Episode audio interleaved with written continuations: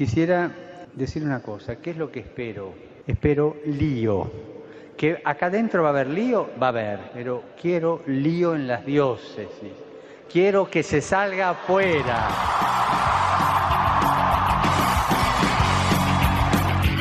Armando Lío, con Fran Juárez desde Murcia. No puedo pelear algo invisible. Muy buenas noches, queridos amigos de Radio María, seguidores de Armando Lío. Eh, muchos estaréis eh, envueltos en esta fiesta tan terrorífica que nos ha inundado en todos los países, en todos los ambientes, ha cruzado fronteras, pero no más que Radio María y, pues, y por supuesto ni siquiera como el Evangelio de Cristo.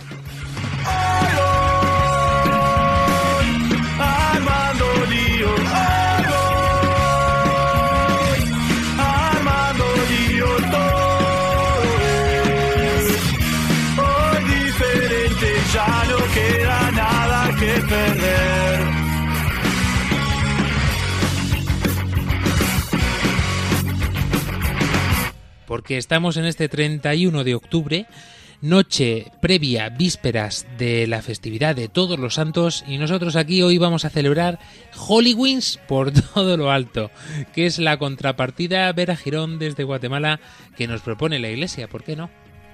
Así es, definitivamente, es poderle dar ese sentido cristiano que debe tener esta fiesta, ya que pues estamos en la víspera de celebrar a todos esos hombres y mujeres santos que han dado la vida y que han dado ejemplo. Entonces, precisamente hoy es la contrapartida de esto. Comunión de todos los santos y comunión también entre todos los países del mundo, porque la Iglesia es así, es católica, es universal. Desde Panamá, yo soy Lucero. Hola Fran, muy buenas noches a cada una de las personas que nos sintonizan en este momento a través de Radio María. La verdad que muy contento de volver a estar con ustedes y ahora eh, con esta temática que vamos a tener eh, en este programa de Armando Lío. Lío Santos, ya he dado como un poquito de spoiler por decirlo así, ahora que está tanto de moda este, este, esta palabra. Así que hoy vamos a, tener una conversación bastante importante. Y bueno, yo quiero decirles a las personas que nos están escuchando que hoy he venido vestido un poco como uniformado, por decirlo así, de Radio María. Y como el programa hoy va más o menos de santos y de jóvenes, pues hoy he venido de Radio María Joven, acá en Panamá. Estupendo, estupendo y además que tenemos que tomar mucha nota. Lo he dicho muchas veces que en eso Radio María Panamá estáis siendo emblema para todos los jóvenes que colaboramos en esta emisora a nivel mundial. Lucy Cardozo, damos el salto hasta Paraguay. Muy buenas noches. Buenas noches, Fran. Buenas noches, amigos. Encantada de compartir otra vez con ustedes y yo ya acá en Paraguay estoy preparando a mis santitos para mañana. Estoy muy alegre porque pues eh, lo mejor que me ha pasado en mi juventud es conocer a santos jóvenes también. Entonces eh, ellos son mi inspiración también. Y nada, muy contenta de desarrollar este, eh, este programa con ustedes y también con la audiencia. Menudo tráiler estamos haciendo. Aquí en España es típico en esta fecha las calabazas mmm, ricas, las castañas y don Juan Tenorio. Eh, buenas noches, Víctor Valverde. Buenas noches, Fran, y buenas noches a todos los, los, oyentes de España, de Paraguay, de Panamá, de Guatemala, que va a ser un programa espectacular. A mí me sorprende cómo el Señor rompe fronteras para llegar de un país a todos, para llegar de un país a, a todos y, y, para regalarnos una palabra, esta palabra de santo. Veremos a ver qué, qué es lo que vemos hoy. Todo desvelado, pero no, no, no, no, queda mucho más por desvelar. Pendiente de todos vosotros, como siempre, nuestra chica de redes sociales, Claudia Requena. Y un placer saludarles este, que os habla, Fran Juárez. por ganar y que perder no cruza mi mente. Esta vez yo no voy a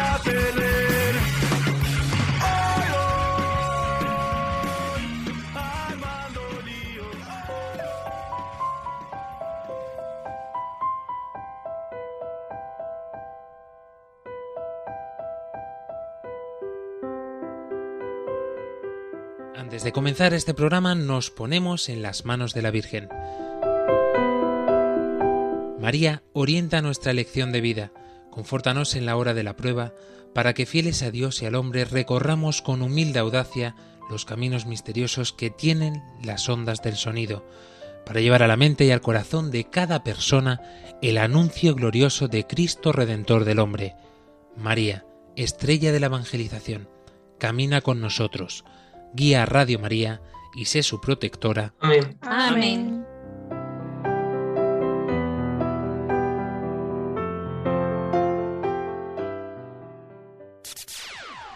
Yo, listen up, here's the story about a little guy that lives in a blue world. And all day and all night, and everything he sees is just blue. Like him, inside and outside. Blue his house with a blue little window and a blue Corvette. And everything is blue for him and himself and everybody around. Cause he ain't got nobody to listen.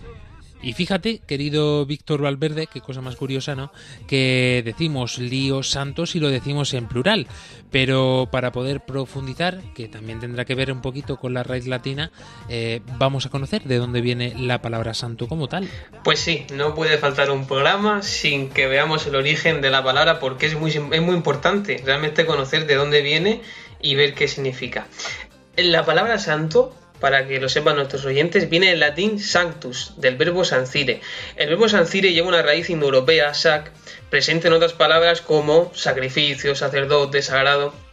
Luego la RAE nos da algunas definiciones como el- aquella persona, el santo es aquella persona que es perfecto y libre de toda culpa o que tiene de especial virtud y ejemplo. En el ámbito cultural, social, incluso de los propios cristianos, solemos relacionar muchas veces a los santos como personas casi perfectas, personas que son inalcanzables. Digamos así, como que hay un escalón que somos los cristianos y hay otro escalón que son los santos, que son aquellas personas que han tenido esa suerte, que son personas que son inalcanzables a nosotros. Sin embargo, el Papa Francisco, en la Asociación Apostólica Gaudete et Exultate, nos dice, y, y escuchad muy atentos que esto es muy curioso, y, habla de cada uno de nosotros. Dice el Papa Francisco, no se trata de desalentarse cuando uno contempla modelos de santidad que le parecen inalcanzables. Hay testimonios que son útiles para estimularnos y motivarnos, pero no para que tratemos de copiarlos, porque eso hasta podría alejarnos del camino único y diferente que el Señor tiene para nosotros. Para un cristiano no es posible pensar en la propia misión en la tierra sin concebirla como un camino de santidad, porque esta es la voluntad de Dios, vuestra santificación. Cada santo es una misión, es un proyecto del Padre para reflejar y encarnar en un momento determinado de la historia un aspecto del Evangelio. Y es que muy sabiamente nos decía esto el Papa Francisco, porque muchas veces nos pasa esto, ¿no? Parece que tenemos como idealizado el concepto de santos, mm, Joshua Lucero, y mm, en cierto modo mm, pretendemos ser así de buenos, o por lo menos con lo bueno que nos ha dejado la historia de ellos. Pero menudos piezas tuvieron que ser también cada uno de ellos, eh, eh, por lo menos en su juventud o en su infancia, no lo sé, ¿no? Pero santos no es ser buenecitos eh, perfectos. Claro que sí, Fran, y así como lo decía Víctor, y me quedo con esa palabra, porque muchos de los santos eh, han tenido que hacer muchos sacrificios para poder llegar entonces a, a- ese título como tal. Y también para nosotros es un modelo de lo que un santo debe hacer, de lo que si queremos llegar a esa santidad que tanto, eh, tanto queremos nosotros llegar como, como cristianos, eh, la verdad que debemos tener muchos sacrificios en la vida, de todo un poco, la verdad, porque bien es cierto de que el mundo siempre nos ofrece distintas cosas, y pongo el ejemplo, ya que hoy estamos en 31, eh, por ejemplo el Halloween, o sea, el mundo nos propone fiestas de este tipo y nosotros también tenemos que, que- que ser responsables con, con nuestra fe y con lo que creemos también tenemos que ser un poco íntegros en esa parte y, y tener ese sacrificio de, sabes que yo no voy a asistir a este tipo de cosas, creo que yo este no es el camino. Y creo que muchos de los, muchos de los santos más bien eh, han tenido que pasar también por estas circunstancias, de tener que rechazar muchas cosas que el mundo les ofrecía para continuar en ese camino que no es fácil, que no es sencillo, pero que al fin y al cabo nos lleva a tener esa recompensa celestial. Si bien es algo curioso que ha estado circulando eh, el tema como tal, no es Halloween, pero sí que nos da un poco la perspectiva de cómo nosotros los cristianos pues tenemos que ver la vida actual en la que estamos, cuanto más nosotros jóvenes que estamos involucrados en tantos ámbitos como puede ser el universitario o el instituto o precisamente pues los fines de semana la fiesta o la diversión, nosotros eh, con la relación con nuestros compañeros y nuestros amigos, pero es importante tener en cuenta, pues, eh, de qué forma debemos de responder, por esto que decía Joshua. Y es importante eh, también dar una respuesta coherente. Ha circulado estos días eh, por las redes sociales algo que a mí me ha gustado mucho porque se han hecho campañas, podemos decirlas así, que no son como tal preparadas, pero sí para intentar combatir, decir, eh, no porque Halloween es satánico, no porque Halloween es una festividad maldita, no porque nosotros somos cristianos, y no... que no estoy diciendo que no sea así ni deje de serlo. Nosotros, los que esté, eh, a donde quiero ir, perdón, es a, la siguiente cuestión. Se estaba diciendo ahora, en plan, vamos a analizar qué es lo que se hace en Halloween. Y ponían una foto en la que salía un, todos los niños de una clase disfrazados. ¿Disfrazados de qué? Pues curiosamente uno estaba ah, disfrazado de un vengador, otro estaba disfrazado de caperucita roja, otro estaba disfrazado de Superman, otro de Batman. Dice, no hay realmente eh, los disfraces que se pone la gente para Halloween, eh, no tienen nada que ver realmente con eh, la esencia esta del terror y de no sé qué. Dice, entonces vamos a pensar, vamos a analizar seriamente qué estamos celebrando. La gente se disfraza de lo que quiere, de como quiere, y, realmente no hay una razón de esta festividad. Es una sin locura, es una locura total ver a Girón. Y para que me estoy enrollando como las persianas, pero es que no sé si ha quedado claro. Termina de explicar. Claro, sí, definitivamente yo creo que eh, nos hay muchas personas que todavía no tienen claro ese sentido, qué es lo que se celebra o qué es lo que celebran. Simplemente alguien les dijo que hay que disfrazarse y que ese día es para disfrazarse. Y como en muchos lugares también hay otra festividad como el carnaval, pues también se disfrazan. Entonces es como que se ha ido perdiendo eso eh, debemos recordar que también el Halloween en una época que estuvo muy fuerte, sonando muy fuerte, era debido a que se celebraba o lo celebraban aquellas personas que estaban inclinadas al mal. Entonces de ahí fue donde empezó estas tradiciones.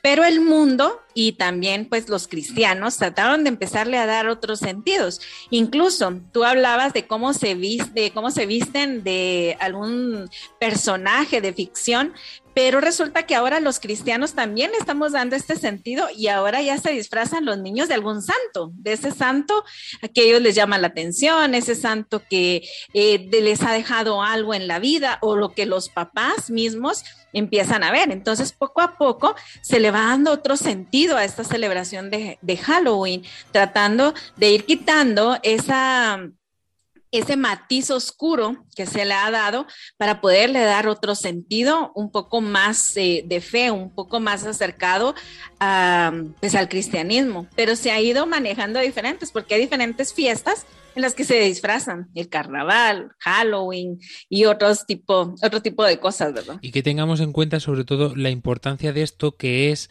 darle la importancia mm, realmente a la fiesta que celebramos los cristianos que se está perdiendo. Y es una de las fiestas más importantes que tiene, que es el Día de Todos los Santos, Luz y Cardozo. Y esto, eh, con la historia del Halloween, que a lo mejor también es una fiesta antiquísima, yo no digo que no, pero desde luego no es algo que, haya que celebrar. Eh, la respuesta la tenemos, o por lo menos que la gente sepa por qué lo celebra, ¿no? Y ahí tenemos la respuesta. No saben por qué celebran o por qué se viste, o da igual hacer una cosa que otra. Lucy.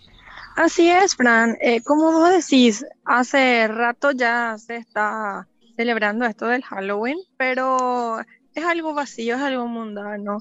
Eh, por suerte nosotros como cristianos católicos estamos pisando más fuerte y le estamos poniendo ese sabor joven que, se nos caracteriza, así como el papá decía, ¿verdad? Que eh, los jóvenes eh, somos eh, los, protagonistas.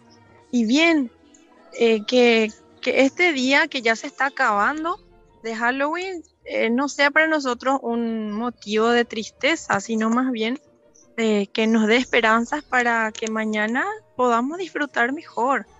Que esto del Halloween es pasajero, a lo mejor eh, viene un rato, así como la moda, unos tiempos, pero sabemos que lo cristiano nunca va a pasar de moda y, y es, eso es lo que importa. Entonces, que preparemos nosotros nuestro corazón en este programa y en esta noche para poder regocijarnos mañana con, los santos que más eh, ganaron nuestro corazón. Y si hay jóvenes que tienen realmente esta luz o que han tenido esta luz mejor dicho, que tienen esta luz porque son actuales, son santos como tú y como yo. No porque seamos santos porque tenemos una aureola aquí en la cabecita y no sé, a lo mejor tenemos experiencias de estas eh, como que levitamos o alguna cosa así. No, no, no, no. Son jóvenes mucho más cercanos y de ellos hemos querido, mm, a ellos hemos querido acercarnos un poquito más y cada uno desde un país diferente para que eh, de forma internacional podamos también impregnarnos de esta santidad. Eh, nos vamos a Panamá, vamos a comenzar desde allí. Yo soy Lucero. ¿Qué le hemos preguntado a los jóvenes? Bueno, a los jóvenes acá en Panamá le hemos preguntado si te digo Carlos Acutis, ¿qué se te viene a la cabeza? La verdad que han, hemos tenido distintas respuestas y no quiero adelantarme a lo que vamos a escuchar eh, dentro de, un par de segundos, pero la verdad que las respuestas son muy acertadas. La verdad que yo me quedo con muchísimo y creo que luego lo voy a ir comentando. Vamos a escucharlo.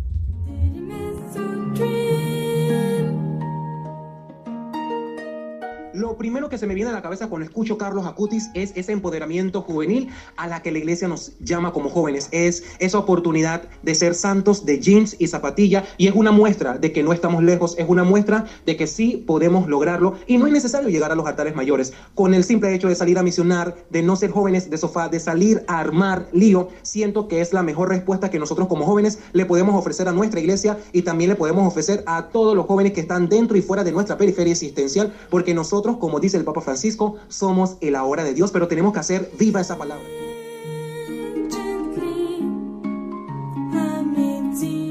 Wow, una pregunta interesante, un gran santo que apenas acaba de ser nombrado hace un año y creo que la palabra clave sería modelo, un modelo cibernáutica porque él se dedicó a llevar la evangelización por todas las redes sociales creo que es un gran modelo para nosotros los jóvenes ahora del siglo XXI.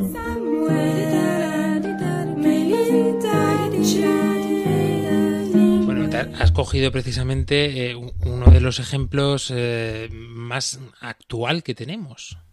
Definitivamente, Frank. Y como decía uno de los entrevistados, este es un santo de jeans y zapatillas, un santo que, que de verdad nos sentimos identificados con él. Cada joven que eh, lee la historia, que la escucha o que ve los videos que, que hay en internet, definitivamente que se nos contagia también eso, ese querer llegar también a ser como él, también querer eh, continuar con su vida, continuar también con lo que, con, ese, ese, ese misionar que él tenía eh, a través de las redes sociales. Yo decía en alguno de los, de los comentarios que en alguna entrevista más bien que me hicieron aquí en Panamá, saludos a mi hermano Diomedes Martínez, que nos debe estar escuchando, eh, la verdad que decía que los jóvenes se están empoderando cada vez más de las redes sociales y más para ese, ese movimiento de evangelización. Y la pandemia lo que ha traído también es eso, que los jóvenes también eh, tomen las redes sociales, eh, hagan grupos juveniles, que tengan su, su cuenta del grupo juvenil y también colaboren en esa evangelización de esa iglesia en salida que, nos, que tanto nos piden. Y la verdad que eh, los jóvenes también tenemos que ir aportando nuestro granito de arena siempre eh, desde nuestra perspectiva y obviamente también aprovechando estos medios digitales, porque es lo nuevo, es la forma más inmediata de llegar a las personas y que definitivamente también logra un impacto grande eh, en lo que en lo que a evangelización y tener esa también mostrarnos como católicos alegres también se, eh, se, refiere. Es que esto realmente, Víctor Valverde, es, eh, es una mm, cosa que nosotros tenemos mm, muy de cerca, ¿no? Porque el joven, el e Internet va prácticamente unido en el mundo actual. Eh, yo creo que la tercera palabra podría ser teléfono móvil, que a lo mejor Carlos Acutis no, no llegó a esa intensidad con la que se utiliza hoy día, ¿no? Pero en cierto modo, Carlos Acutis tiene mucho que decirnos en este aspecto, ¿no? Pues sí, así es. Es que, como decía bien la entrevista, ¿no? Un, santo de, jeans y, pues muy actual y muy. y que el joven de hoy se puede sentir identificado porque es que es así. O sea, es, yo pertenezco a una generación que la tecnología, las redes sociales no ha llegado prácticamente desde que nacimos. Y, y, es verdad que ahora, gracias pues sobre todo a la obra que lleva el Espíritu Santo, van surgiendo personas que al servicio de la evangelización quieren pues eso, mostrar al mundo y como decía también Joshua, ¿no? Es, es un medio de comunicación muy rápido y quién sabe, ¿no? Las personas que pueden salvarse con un mensaje, con un pasaje del Evangelio, con una... Con, probablemente desde la radio, desde un podcast, anunciando pues esto, el Evangelio, ¿no? Y cómo, pues eso, el Espíritu Santo, como también a Carlos Acuti, nos contagia esa ese amor, ¿no? Pues ese amor por la Eucaristía, ese amor por Jesucristo. Y, es así, ¿no? Que el Espíritu Santo suscita eh, hoy día y en, las circunstancias de cada época histórica, en este caso de las redes sociales, el poder evangelizar. Al final es, nuestro objetivo siempre es que las personas se salven, que el hombre pueda salvarse gracias al anuncio del Evangelio. Los medios lo va poniendo el Espíritu Santo. Además es muy curioso porque Carlos Acutis realizó una página web, era un blog mm, originariamente, que hablaba de los santos. Es algo muy curioso porque además una de las partes de ese blog ah, eh, buscaba santos por todo el mundo para darlos a conocer de esta forma. Eh, a mí me sorprendió mucho porque con muy poquita información hay realmente explicaciones que a mí me parecen sobrenaturales porque cómo iba a conocer tanto a esa persona, ¿no? es que no le hubiese dado tiempo eh, material a conocer datos así tan significativos como contaba por ejemplo recuerdo porque yo le tengo un cariño especial, de Santa Teresa de Jesús, ¿no? Que dedicamos un programa hace un par de semanas, si no me falla la memoria. Y decir, un, personaje, un, niño, un joven italiano eh, interesado por una santa del siglo XV, siglo XIV, siglo XIII, eh, por una multitud inmensa, ¿no? Y realmente sorprende esto, ¿no? Eh, ver que jóvenes como tú y como yo, querido oyente que estamos escuchando, o joven de espíritu, que también puede ser perfectamente, en todos, mm, en todos, todos tenemos cabida aquí. Así que, por supuesto, Carlos Acutis es el santo ahora mismo joven por excelencia, pero, mm, querida Lucy Cardozo, eh, hay muchos más santos jóvenes que pasan desapercibidos eh, a lo largo y ancho de este globo azul. Sí, Fran, Bien, acá en Paraguay hablamos de Chiquitunga. Estamos en proceso de su santificación, ya que logramos que en 2018 fuese beatificada. Ella es un ejemplo para nosotros.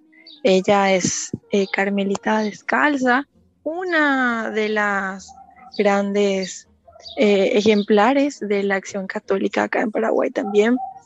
Y ella desde muy joven se dedicó a eh, ayudar a los jóvenes y e inspira con su dulce sonrisa, nada más eh, inspira paz, inspira esa energía que necesitamos para seguir anunciando el Evangelio. Y además tenemos también nuestro santo eh, que se llama San Roque González de Santa Cruz. Él era oriundo ya de Paraguay, de las ruinas jesuíticas, y tenemos a esos santos que son de pura cepa. Si bien nosotros muchas veces nos imaginamos que los santos son seres perfectos, que quieren llegar a lo alto, pero que son muy instruidos, pero no es así. Nosotros mismos somos santos. Y Carlos Acuti y la Beata Chiquitunga eh, son inspiración también para nosotros, porque desde su imperfección ellos quisieron entregar su vida a Cristo. Y es lo que nosotros también estamos haciendo. Digamos que esta llamada a la santidad mm, la tenemos todos como cristianos católicos y precisamente Lucy Cardozo vamos a escuchar ahora que conocen los jóvenes sobre Chiquitunga. Vamos a escuchar. Es mi amiga, es mi hermana, es un ejemplo de, de amor al extremo que ofreció absolutamente todo, hasta las cosas más sencillas. También es un ejemplo de, de sencillez, de pequeñez y que también es una persona muy especial para mí, que, que intercede por mí, que me cuida, que yo puedo sentirla y que, y que me cuida especialmente como una pequeña flor de jazmín.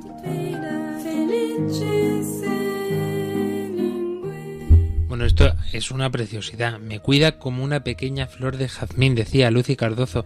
Y es que ciertamente los santos nos ayudan a acercarnos a Cristo de esta forma tan cercana. Ellos son nuestros, los que nos agarran de la manito cuando estamos un poquito desviados y nos llaman dulcemente eh, para que realmente ah, pongamos los ojos hacia arriba eh, en miras al cielo, ¿verdad? Y sí, ella fue una persona tan hermosa que se dedicó a, a los enfermos con terminales de, con cáncer, ¿verdad? Y poco a poco sus adeptos se fueron multiplicando. También había muchas hermanas que la seguían a ella, que los de afuera también, que querían verla. Ella también enseñaba, sus niños la adoraban. Y qué más hermoso que ganarnos el afecto de los niños. Eso no lo hace cualquiera. Entonces Chiquitunga fue una gran maestra también a su corta edad. Cuidaba las cosas y a las personas como pequeñas flores. Y por eso es que a, a ella se, se le reconoce así por medio del símbolo de los jazmines. Algo que sin lugar a duda, pues para nosotros eh, es un ejemplo, pero no un ejemplo como nos decía el Papa Francisco, eh, que tenemos que ser igual que ella, tenemos que igual ser igual que un santo u otro, ¿no? Sino en tanto que nos marcan un poquito los pasitos y también mm, sabemos que gracias a la comunión de los santos, Vera Girón, pues están ahí echándonos una manito, como nos decía Lucy Cardozo, eh, ante el Señor, ¿no? Para que interceda por nosotros en ese proceso. Definitivamente, Fran, son esas, eh, esos seres que nosotros sabemos y que tenemos la plena confianza de acudir a ellos en cualquier necesidad, en cualquier situación que nosotros tengamos. Es tan especial que a veces en cosas tan pequeñitas, pero tan, tan pequeñitas, eh, nosotros podemos acudir a esos santos y es increíble cómo responden. Tal vez alguien dirá, bueno, hay que acudir a los santos cuando tenemos una gran necesidad y esperamos ver grandes milagros, pero no, a veces el joven, el niño se acerca a los santos por cosas muy sencillas. Por ejemplo, se me perdieron las llaves y usted y tenemos confianza en algún santo decimos, eh, San, no sé, eh, San Juan, ayúdame porque no he encontrado mis llaves. Y de repente aparecen las llaves. Y es esa fe que nosotros tenemos en ese ser que sabemos que está cerca de Dios, que está mucho más cerca de, de Dios y que ha alcanzado ese grado, el grado de, el grado de santo. Y ese es el caso, por ejemplo, de Juanito Barrera. Juanito Barrera es un niño de 12 años, originario de una comunidad de Quiché, de acá de Guatemala, que durante el conflicto armado interno, pues era catequista en su comunidad. Acá el conflicto armado interno en Guatemala fue uno de los hechos más fuertes y que duró durante mucho tiempo en nuestro país y que cobró muchas vidas de hombres y mujeres. Y en este caso, de Juanito Barrera. Juanito Barrera, un niñito de 12 años, catequista de la Acción Católica, junto con sus padres, pues trabajaba dentro de la iglesia y él, pues fue martirizado. Siendo él tan pequeño, lo único que le preguntaban para dejarlo vivo era que renegara, lo único que le pedían era que renegara de su fe y él no lo hizo. Esto le costó que él pudiera ser flagelado de una manera eh, muy fuerte, al, algo parecido a lo que le hicieron a Jesús. Al niño le cortaron los pies, lo hicieron caminar entre las piedras a la orilla del río de, de donde él vivía.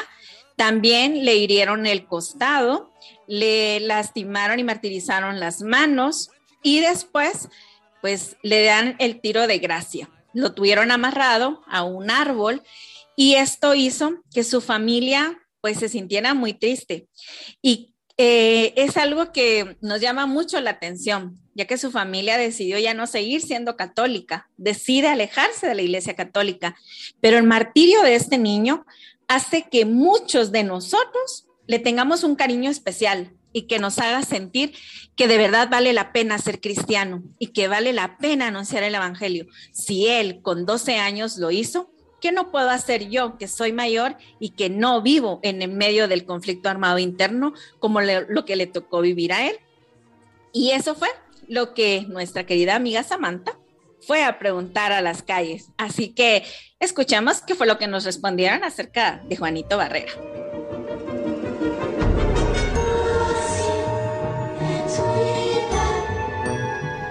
Barrera, o como con cariño se le conoce Juanito Barrera, pues era un niño de 12 años que nació en Zacualpa, Quiché, que es un niño que entregó su vida a Dios a través del catecismo y de su ejemplo.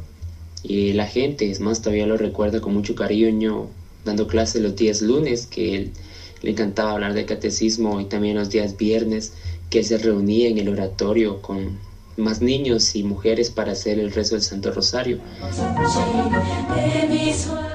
Decimos, eh, hablamos de él como niño y ciertamente si nos remontamos a cuando un servidor tenía 12 años, pues eh, puedo decir que sí, que era un niño, pero la realidad es que hoy en día con 12 años, por lo menos por esta parte de aquí, los niños son tienen más de jóvenes o pretenden hacer más cosas de jóvenes que de su propia edad, ¿no? Entonces, encontrarnos así, ver a Girón con un testimonio como el de Juan Barrera o Juanito Barrera, como se le conoce en Guatemala de forma cariñosa, yo creo que es un, cuanto menos un impacto.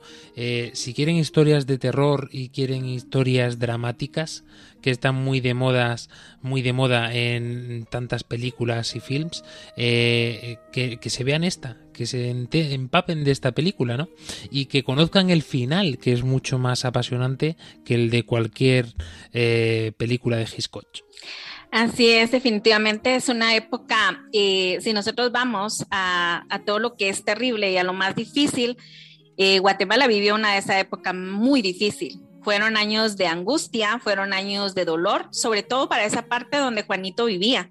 Donde Juanito vivía fue una tierra arrasada, fue una tierra que sufrió y que en, en su tierra se virtió mucha sangre. Hay muchos libros que nos hablan de este tipo de, de cosas que, que sucedieron y nos da mucho, mucho terror, como ya lo dices tú, Frank, de verdad da mucho eh, dolor ver lo que sufrieron estas personas.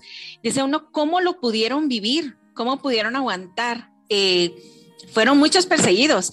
Ahorita, junto con Juanito, hubieron más mártires, hubieron más, más personas que fueron beatificadas pero hay muchas más de las que todavía no se conoce, que incluso a Juanito, dentro del terror que se puede, como tú decías, para finalizar esa historia, la forma en la que lo enterraron.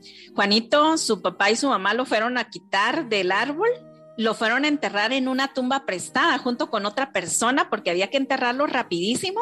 Entonces lo fueron a enterrar a una tumba y quedó casi por encima de la tierra. Entonces cuentan que le quitaron eh, los animales, empezaron a, buscar dentro de la tierra y por eso es que cuando quisieron buscar osamentas de Juanito, no encontraron el cuerpo completo, encontraron solamente el cráneo, alguna parte del cuerpo, huesos, algunos huesos, pero no estaba completo porque entre los animales, entre que esa tierra también la prepararon para sembrar, quemaron esa tierra. Entonces el cuerpo de Juanito pasó, como lo decía una religiosa que estuvo dentro de su fase de beatificación, él sufrió varios martirios, porque también pasó por el martirio del fuego, pasó por el martirio de, lo, de que los animales se lo comieran. Entonces, de verdad, fue Juanito, es para nosotros ese santo ese santo que nos invita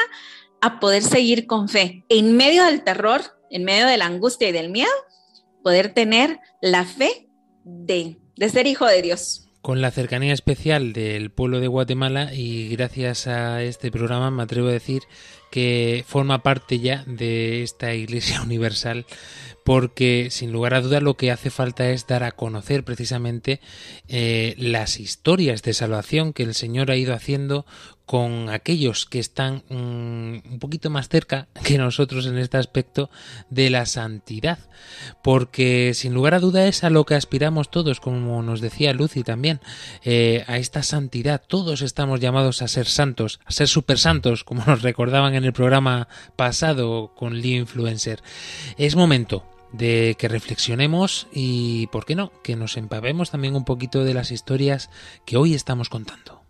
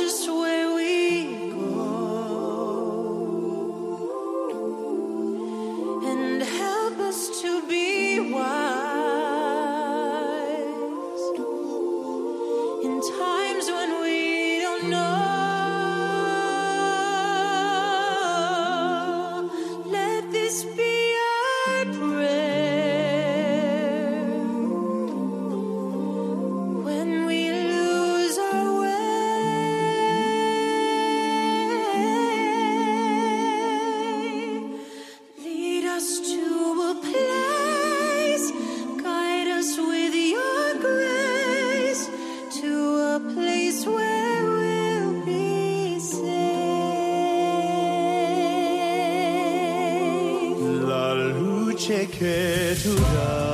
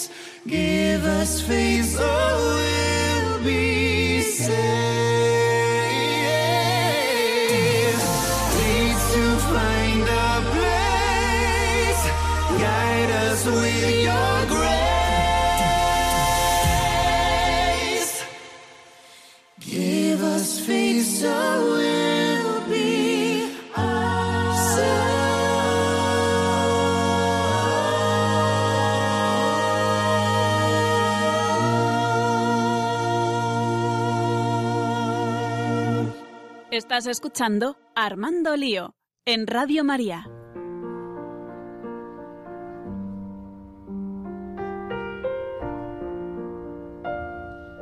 Continuamos en este programa de Armando Lío con el hashtag de esta noche Lío Santos. Os invitamos a todos a que nos contéis cuáles son vuestros santos preferidos o con aquellos que os sentís más identificados o, por qué no, aquellos a los que acudís más a menudo.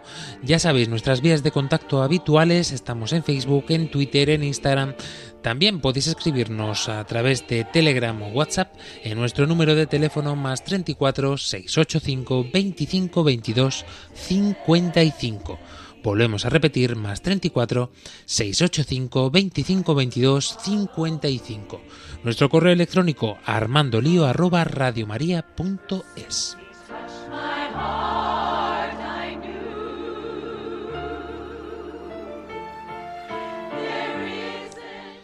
Y si hemos conocido un santo de moda de mano de Joshua Lucero, como es Carlos Acutis, después nos hemos trasladado hasta las tierras hermosas de Paraguay para conocer a Chiquitunga y por supuesto también en Guatemala Juanito Barrera.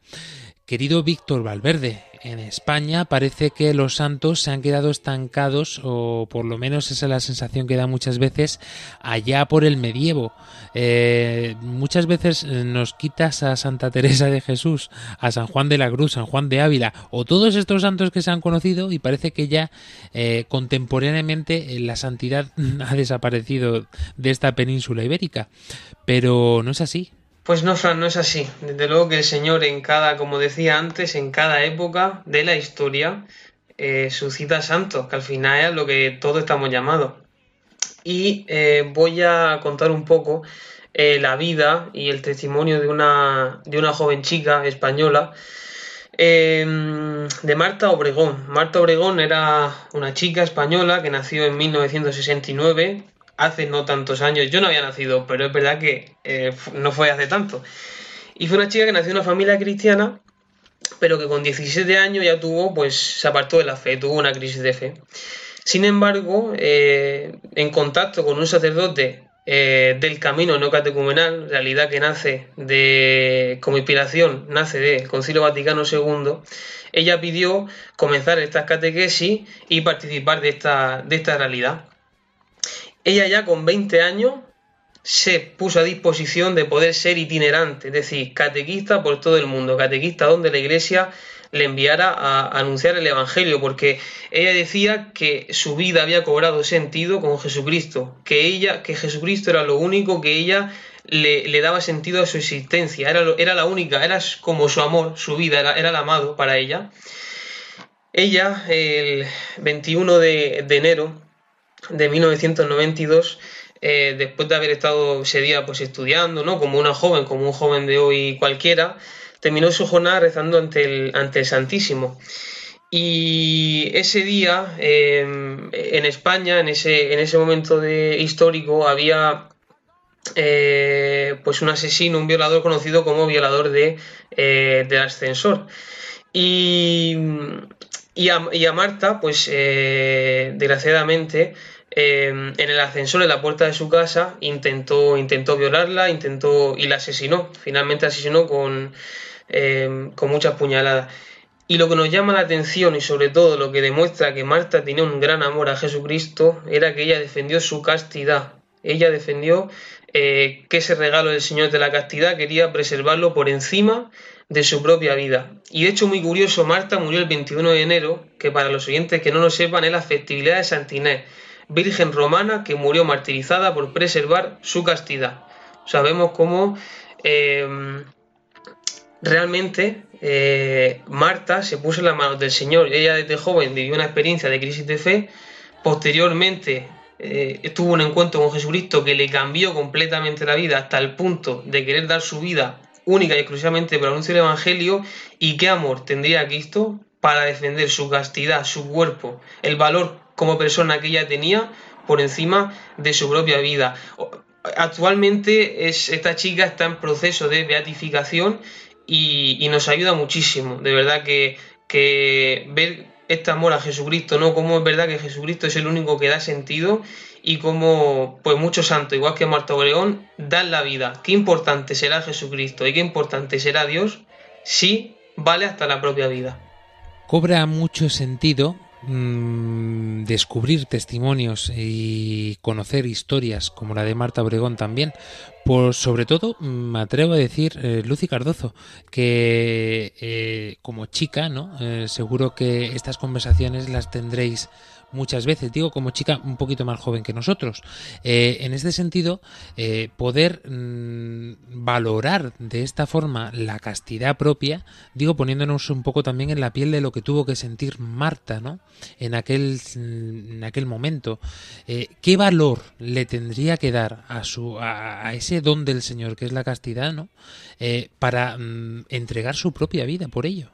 Pues es verdad es un tema delicado y más para, para nosotras que desde jóvenes, desde pequeñas en realidad, somos un poquito eh, expuestas a, a, cosas más graves.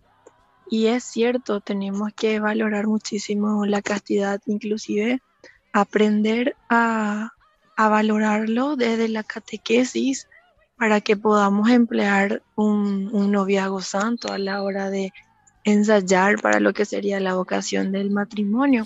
Seguramente podríamos ah, dedicar un programa entera, entero al tema de la castidad, porque ya lo dijimos, eh, de hecho hay algún programa ah, anterior, creo de la temporada 3 o 4, en la que se trataba esto, ¿no? Para que sepamos la profundidad.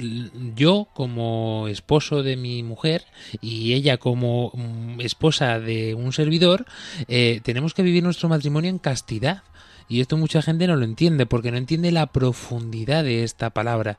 Y es muy importante. Tan importante que Marta Obregón dio su vida por ello.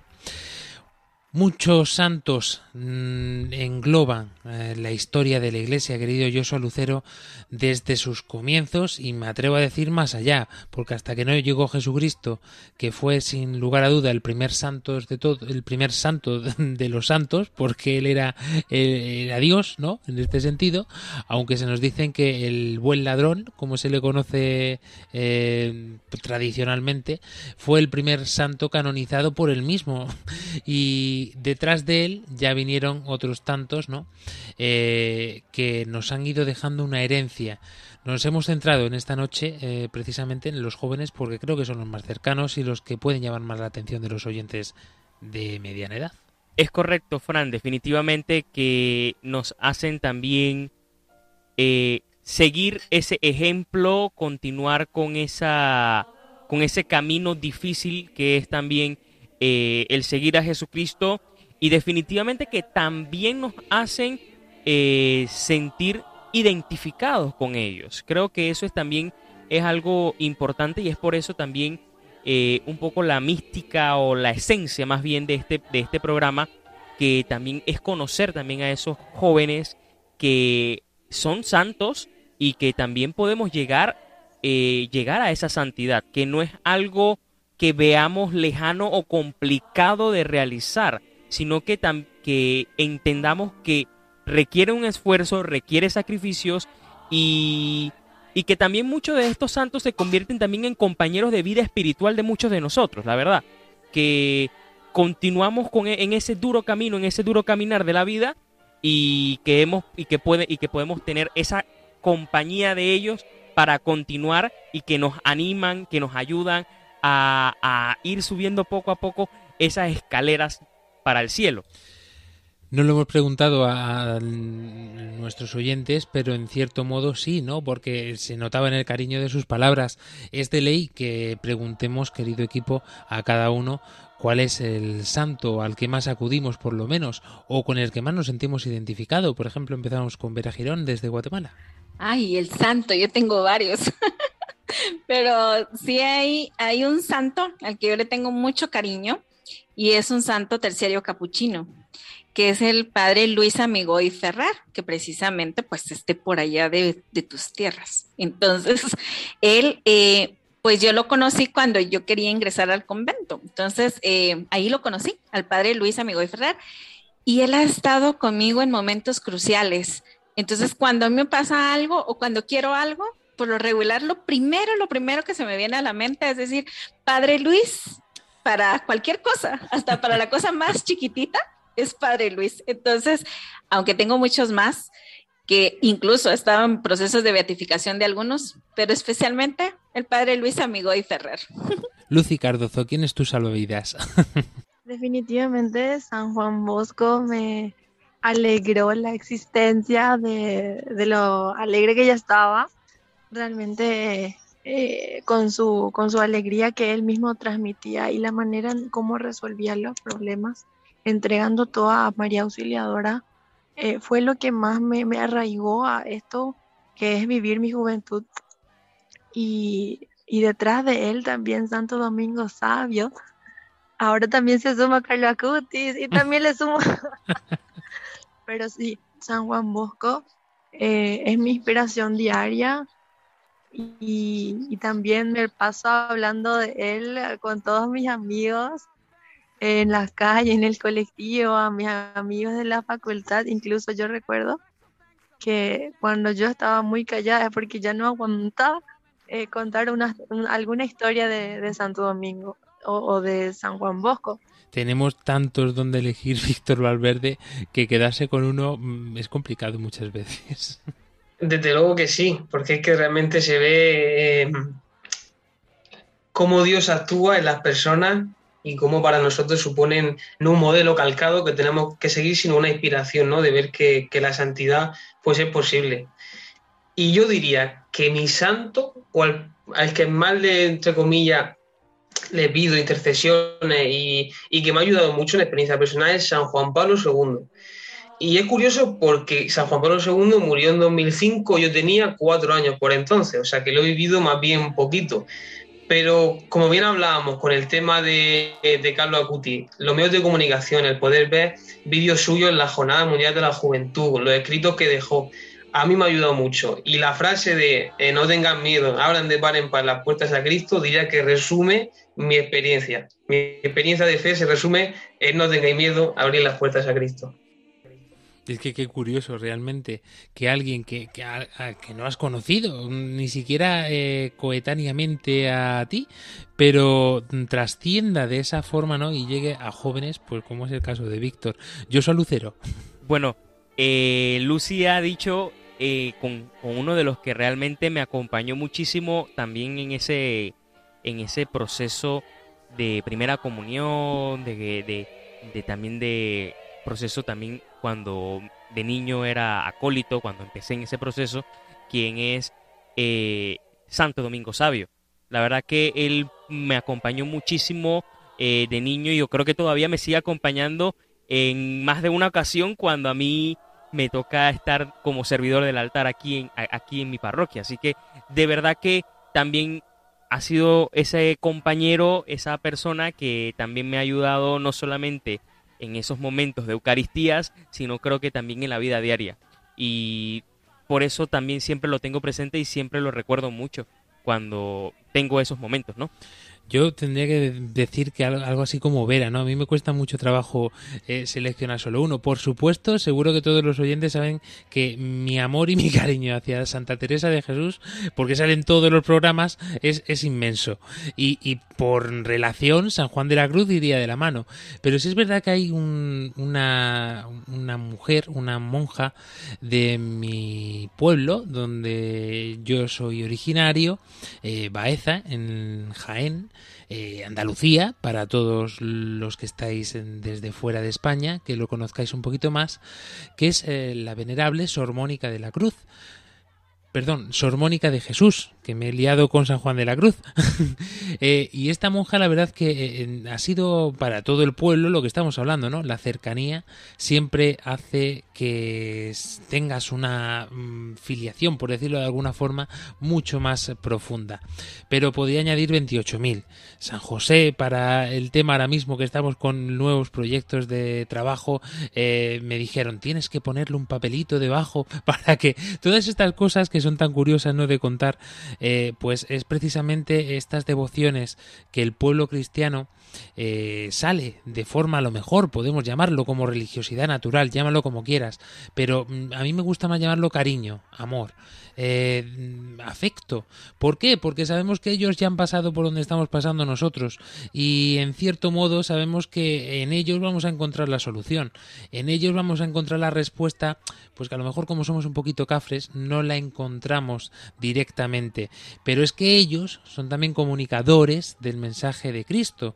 Ellos son como ese cordón umbilical que nos une muchas veces con Dios Padre, con Jesucristo, con su vida y en consecuencia con la nuestra, que nos desvelan los misterios de la vida, porque ellos ya han tenido que pasar por ahí y nos hacen creer y nos hacen querer y amar a Cristo con cada paso que han dado en su vida.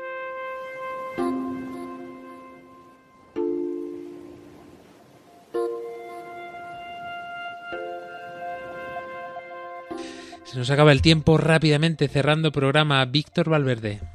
Bueno, nada, decirle a los oyentes que, que, pues eso, que su santo, digamos, como hemos dicho nosotros, nuestro santo favorito, nuestro santo más especial que más nos ha tocado, que le pida la intercesión de poder amar a Cristo, eh, eh, como veíamos el testimonio de, de Marta Obregón, pero también de todos los demás santos, que realmente da sentido a la existencia. Vera Girón. Pues que tomemos el ejemplo de cada uno de ellos, que eh, a pesar de ser pequeños, grandes o bajo cualquier circunstancia, lo que los une es ese amor filial a Jesús, ese amor filial a, a Dios en toda su magnitud y que eso sea también nuestro ejemplo para poder ser más eh, cercanos a ese Dios que nos ama y que nos ha creado.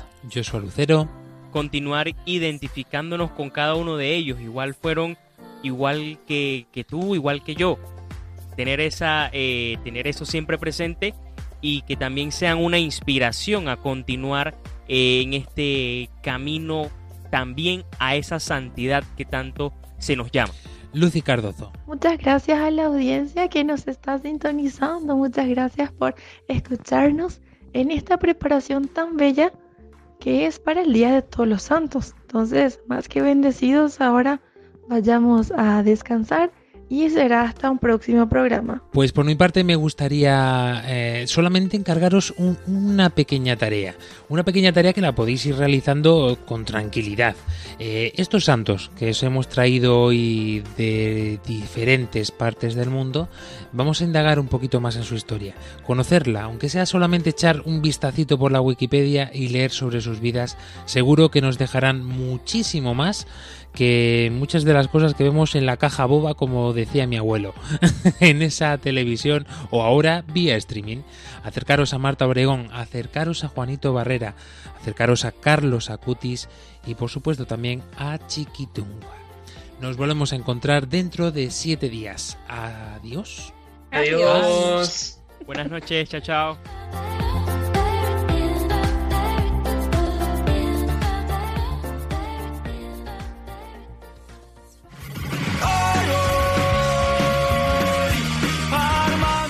Armando Lío con Fran Juárez desde Murcia.